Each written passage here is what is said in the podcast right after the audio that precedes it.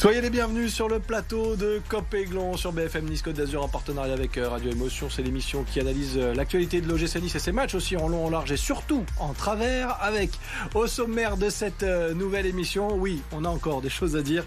On pensait avoir tout vu, mais l'OGC Nice continue de nous surprendre avec une nouvelle prestation indigeste à Strasbourg. Défaite logique de but à zéro sur laquelle nous reviendrons dans quelques instants. Dans la deuxième partie de l'émission, on ouvre le dossier Ineos. Il va falloir le faire. Rachat de Manchester, projet euh, niçois illisible. Encore, que veut vraiment le propriétaire du club? On essaiera de trouver quelques éléments de réponse ce soir. Cop saison 2, journée 35. C'est l'émission qui pense s'y connaître un peu plus en football qu'en vélo. Elle.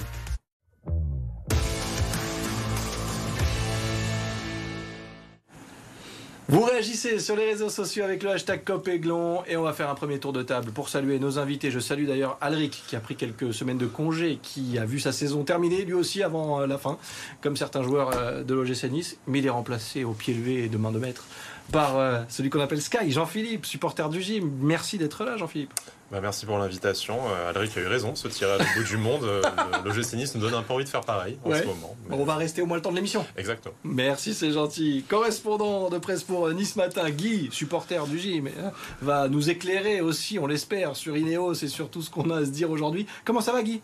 Ça va, sauf que je vais avoir du mal à éclairer le projet Ineos. Hein. Ça, ah va, ça, va, être difficile. Hein. Il faut vraiment de, gros appareils pour éclairer le projet. Hein. Bon, bah, si Guy n'y arrive pas, on va essayer de le faire aussi avec euh, Pierre, supporter du gym, qui lui aimerait bien savoir où va l'OGC Nice. Salut Pierre, merci d'être là. Bonsoir, et ben, très content d'être là. Euh, comme merci pour l'invitation. Avec plaisir. Bah, on espère euh, répondre à toutes ces questions. Voilà. Ouais, il y en a des questions autour de l'OGC Nice en ce moment. On va commencer par euh, le terrain, messieurs, avec l'OGC Nice en dessous de tout à Strasbourg.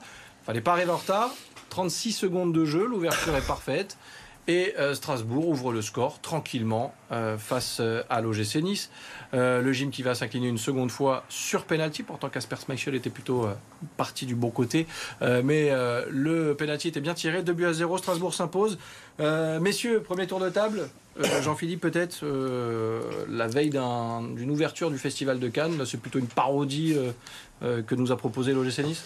Ouais, bah, la saison est terminée très clairement. On était content ces deux derniers week-ends de ne pas s'être fait gâcher un peu notre, notre repos par un match indigent de l'OGC Nice. Là, on est retombé dans des travers qu'on a qu'on connaît maintenant depuis 2-3 mois. Bon, bah, sans conséquences sportives, si ce n'est que on sent le souffle de la deuxième partie de tableau se rapprocher de, nous, mais on n'en est plus là, je pense, cette saison. Et je pense que c'est encore pire quand on pense à la prochaine, de toute façon. Donc, on, va y, on va y revenir hein, sur la prochaine saison. Guy, un mot sur ce match à Strasbourg? Même quand on n'attend plus rien, on arrive à être déçu, c'est incroyable. Ouais, match insipide totalement, aucune, volonté, aucune rébellion. Euh, une inertie totale, euh, aucun jeu, aucun système de jeu, du latéral, euh, de, la, des passes vers l'arrière, aucune, aucune notion d'une équipe ambitieuse qui venait pour, pour gagner le match, alors que toute la semaine, on entend que tout le monde est motivé et que les derniers matchs vont être cruciaux pour le club, mais en fait les derniers matchs ils vont être sacrifiés comme les autres. Il n'y a pas de il a pas de suspense. On va écouter Didier Digard. Pierre, je te fais réagir aussi dans, dans un instant. Mais le coach niçois en conférence de presse, pour une fois, n'a pas euh, réellement épargné ses joueurs. On l'écoute. C'est inadmissible. Je pense que le, le bon terme aujourd'hui, c'est ça. C'est une entame euh, inadmissible. Et c'est manquer de respect à, à ce qui a été fait. Pour moi, une entame pareille, c'est, une faute professionnelle. Ça doit jamais arriver et ça arrivera plus jamais. Je suis marqué parce que je le prends pour moi. Pour moi, une équipe, ça doit être le reflet de son entraîneur. Et c'est hors de question que moi, je donne cette image. Didier Digard en conférence de presse au coup de sifflet final à, Strasbourg. Pierre, supporter du gym, pour une fois, il protège un peu moins ses joueurs, Didier Digard. En même temps, les excuses deviennent difficiles à trouver. Bah, c'est vrai que malheureusement euh, l'entame euh, a été catastrophique. En fait, euh, si on regarde les deux effectifs, on a clairement eu une équipe qui s'est battue de la première seconde à la dernière et une autre qui était visiblement venue à Strasbourg bah, en tourisme, tout simplement, et qui a tout, simplement refusé de jouer. Si on regarde bien les deux buts, d'ailleurs, en fait, ce sont des erreurs de concentration. La première sur la première action du match d'emblée et ensuite une faute dans la surface qui donne un penalty. Donc en fait, c'est même pas une question de niveau, c'est une question de mental, de concentration. Et Et euh, c'est l'impression finalement que les joueurs ne retiennent jamais les leçons parce que c'est tout le temps les mêmes erreurs euh, week-end après week-end. Donc euh, l'OGC Nice, bah, finalement, a fait, a fait de l'OGC Nice comme, comme souvent.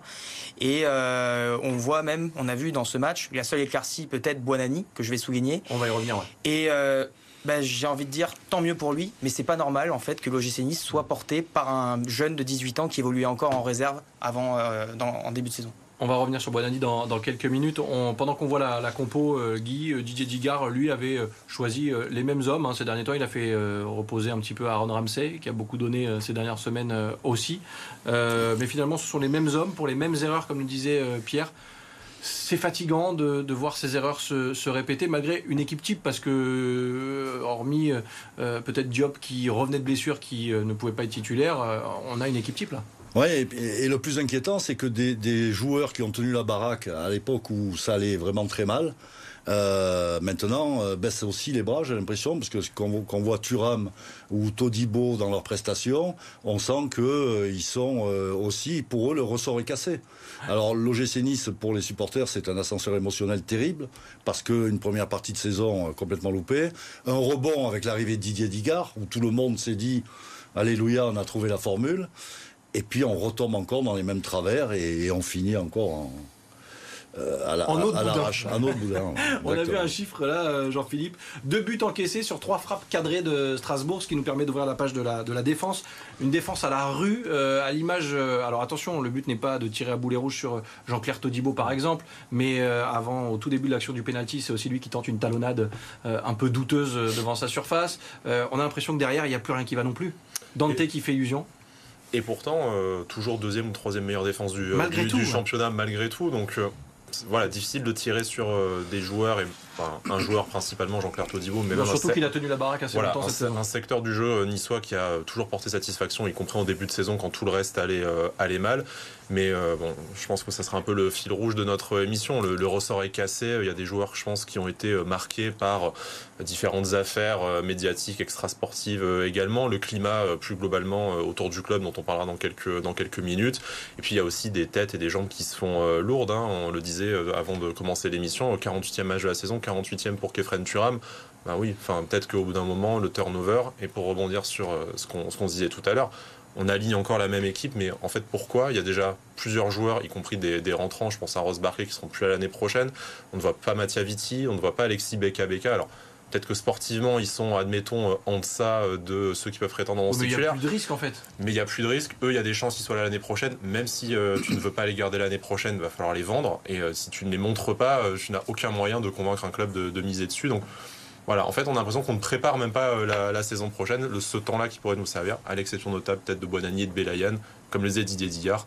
Quand tu as deux joueurs de 18 ans qui portent ton équipe, euh, C'est qu'il y a un problème. c'est qu'il y a un gros problème.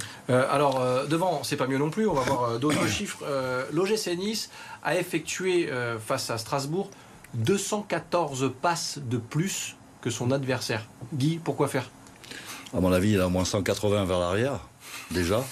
Donc euh, pourquoi faire? Ben, Parce qu'il n'y a, pas de- y a pas de fond de jeu, il n'y a, y a- il y a pas de passe qui, qui casse les lignes, euh, il n'y a pas de passe vers l'avant, il y a uniquement... euh, on, on- on pense notamment à Melvin Barr, bon on va pas taper sur ce, ce garçon, mais Melvin Barr, une, une balle, c'est une balle vers Dante à l'arrière. On, on le voit jamais, alors à quelques occasions...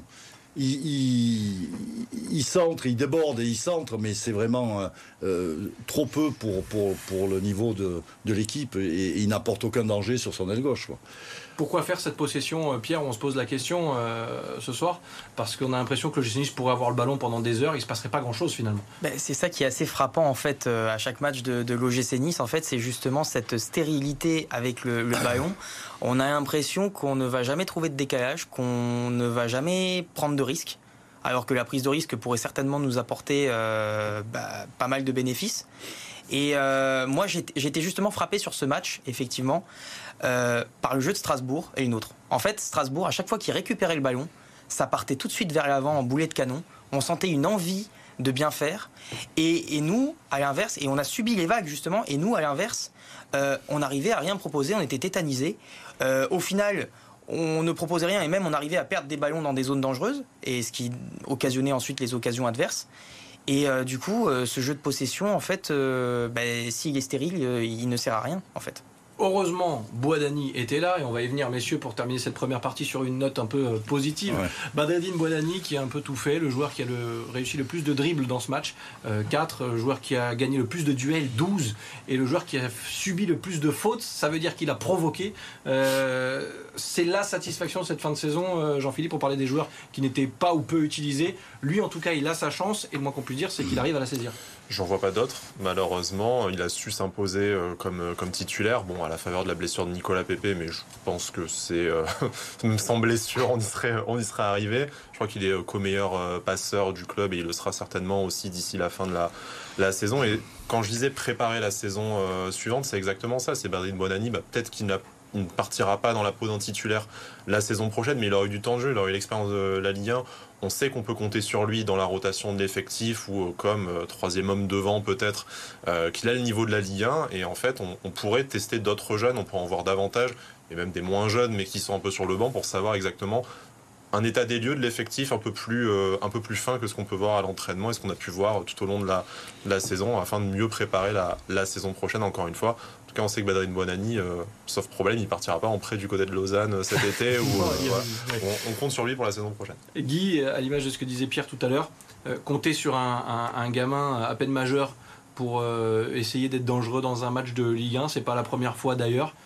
c'est triste pour l'OGC Nice, tant mieux pour Bonani, mais ça révèle d'immenses lacunes. Oui, et puis ça révèle surtout que, que comme on le disait, on, l'a répété plusieurs fois, le ressort est cassé. Les, anciens, enfin, les, pseudo-titulaires euh, n'ont plus l'énergie, n'ont plus la volonté pour, pour s'imposer, pour donner le meilleur d'eux-mêmes. Et ce, gamin qui arrive du haut de ses 17 ou 18 ans, je ne sais pas mmh. quel âge il a exactement, euh, il est plein de fraîcheur, il est plein d'envie. Et c'est vrai que c'est la satisfaction de cette fin de saison. Et il faut se raccrocher à la moindre des satisfactions quand on est supporter du gym. Il y a une autre satisfaction aussi, moi, que je tiens à souligner, c'est euh, Jordan Otomba, que j'ai trouvé transfiguré depuis l'arrivée de Didier Digard. Un peu plus en difficulté, mais à l'image de l'équipe à Strasbourg. Mais c'est vrai qu'il a fait. Euh, il a, ouais, à Strasbourg, il, était un, peu en assez euh. Mais on sent qu'il a une énergie, lui, positive. Il a envie, et, c'est ce qui, qui, dénote avec les autres joueurs. Et il a d'ailleurs euh, beaucoup manqué pendant sa blessure, notamment face à Bâle. Évidemment, on en avait parlé à l'époque. Nous, on continue de parler de l'OGC Nice. On est là pour ça, bien sûr. On arrive même à regarder les matchs et le classement. regardez, l'OGC Nice est dixième. Pour l'instant, le top 10, on ne tourne pas la page mais ça pourrait être le cas euh, d'ici euh, quelques jours si l'OGC Nice euh, dégringole au classement de cette Ligue 1. On continue de parler de la Ligue 1 et de l'OGC Nice bien sûr dans un instant. Après une petite pause, on évoquera, on ouvrira le dossier Ineos. Il n'est pas bien rempli, mais on en parlera. À tout de suite.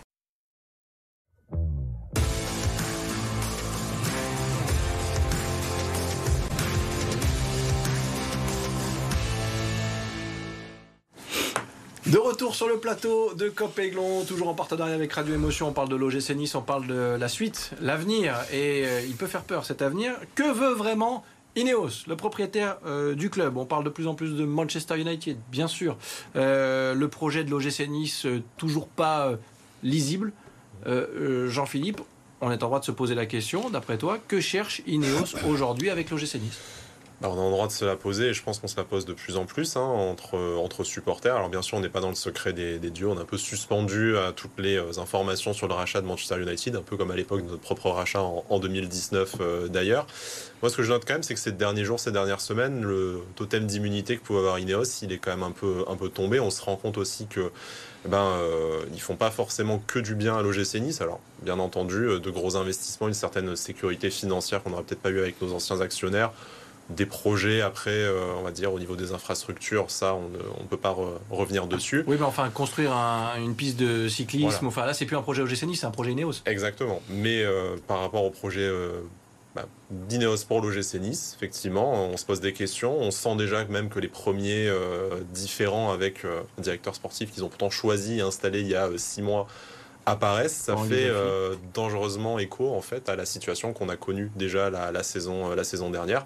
Et on aimerait ne pas retomber dans euh, voilà, le, boxon ambiant de l'année dernière, parce qu'on nous avait en plus promis que ça n'arriverait plus jamais. Et comme tous les ans, que l'année prochaine, ça y est, c'est la bonne. Ah oui. Ça en fait 4, il serait temps que ça arrive quand même. Les projets de Jean-Pierre River étaient sur 3 ans, là, on les a dépassés. Une pensée pour Jean-Pierre River qu'on n'entend plus, euh, mais a-t-il encore le droit de s'exprimer Jean-Pierre River? Euh, On ne sait pas. Euh, Ineos tire les ficelles, en tout cas ça c'est normal, c'est le propriétaire.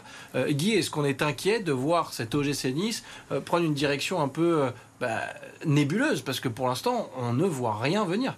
Oui, ouais, on est totalement dans le brouillard de la pétrochimie qui est chère à, à Ineos. Euh, ils sont venus à Nice en se disant il y a une promenade des Anglais, c'est pour nous, ça peut être bien. En fait, ils vivent un vrai chemin de croix. C'est plus une promenade des Anglais, c'est un chemin de croix qui, vivent et qui font vivre aux amoureux du club. On sent qu'il n'y a pas de cohérence, malgré qu'ils aient. Alors, on a eu encore de grands espoirs lorsqu'ils ont décidé d'étoffer euh, l'ensemble de la direction, en recrutant Ghisolfi, en recrutant, euh, en recrutant Boquet.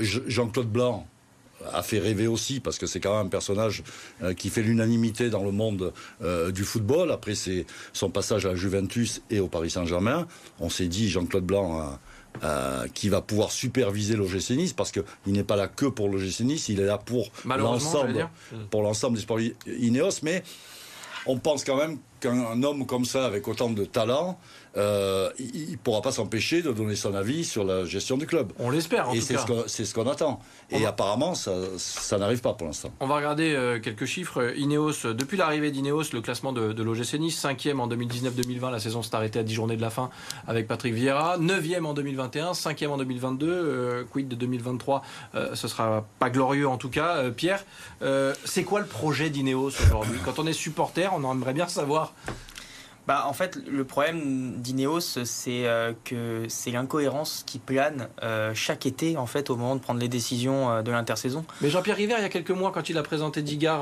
quand il a intronisé Digard, il a dit au, mois de février, vous saurez, vous verrez, ce sera bah, lisible. on attend toujours d'ailleurs la conférence de février. Je pense que il n'a pas précisé l'année. voilà. Mm. Mais effectivement, il y a un vrai flou en fait autour d'Ineos, autour du projet, autour de. En fait, qui décide mais c'est ça, est-ce qu'il a les clés aujourd'hui, Florent on a, on a, on a l'organigramme, on sait à peu près qui est présent dans cet organigramme, mais on ne sait pas qui a les pouvoirs de décision. Euh, bah, j'ai vu justement dans, dans Nice Matin l'article euh, au niveau du, du, choix du coach, qui est quand même une décision essentielle euh, à prendre pour la saison prochaine. On entendait que Jean-Claude Blanc avait proposé Thiago Motta, que Ineos par Braceford souhaitait Graham Potter. mais si chacun met la sienne, voilà, c'est compliqué. C'est ça. Et en fait, on ne sait pas qui décide, et, et donc le fait de se mettre des bâtons dans les roues et d'avoir des divergences dans les décisions. Alors avoir des divergences, c'est normal, on est des êtres humains, mais il faut savoir arriver à un consensus. Et je pense que Ineos n'arrivera pas à avancer tant qu'il y aura ces, désaccords au sein de l'organigramme du club. Mais je vais finir sur Ghisolfi justement. J'étais très content du recrutement en interne. Je me disais, ils ont enfin compris avec euh, Fabrice Boquet en tant que directeur général et euh, Florent Ghisolfi en tant que directeur sportif. Mais en fait, je me rends compte que pourquoi on a recruté ces hommes-là pour ne pas les laisser travailler quelque part on va se poser une dernière question euh, avant euh, de jeter un œil au sujet multisport. En quelques secondes, messieurs, si possible, je sais que c'est pas facile. Et si Ineos partait? Guy? Après avoir connu autant d'espoir avec la puissance de ce groupe, parce qu'il faut quand même se rappeler que Ineos, euh, c'est 17 000 personnes employées dans le monde, c'est 80 milliards de dollars et ce ne sont pas mes sources, hein, c'est Wikipédia tout simplement, 80 milliards de dollars, on pourrait dire Wikipédia, mais 80 milliards de dollars euh, de chiffre d'affaires, que des gens euh, dont c'est le métier n'arrivent pas à gérer une entreprise comme l'OGC Nice, ça paraît fou. Jean-Philippe, tu entends ce que dit euh, Guy aussi, c'est fou de se dire qu'on a vu arriver Ineos comme le Messie, mmh. et aujourd'hui de se dire bah, finalement s'ils partent, qu'est-ce qu'ils ont fait de plus que les autres?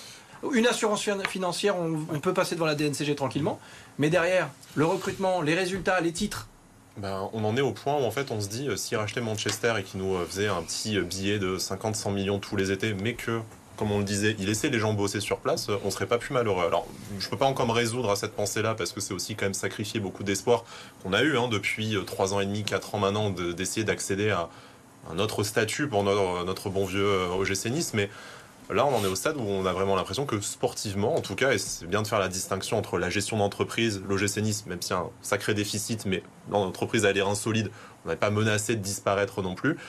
Mais sportivement, en réalité, euh, aujourd'hui, si en fait chacun y va de sa décision, il n'y a pas de décideur, un entraîneur avec qui on était en contact récemment a d'ailleurs posé la question à Florent Ghisolfi. Moi, je veux bien venir, mais qui est le décideur à l'OGC Nice? Alors, je sais pas ce que Florent Ghisolfi lui a répondu, mais en tout cas, euh, c'est pas juste nous, simples supporters ou journalistes, qui se posons la question. C'est un peu tout le milieu du foot. Et à quelques semaines d'un mercato qui est crucial dans les futures ambitions de l'OGC Nice, ça fait un peu peur quand même. Du coup, cet entraîneur restera certainement à Lorient. Nous, on va regarder le sujet multisport et on revient juste après.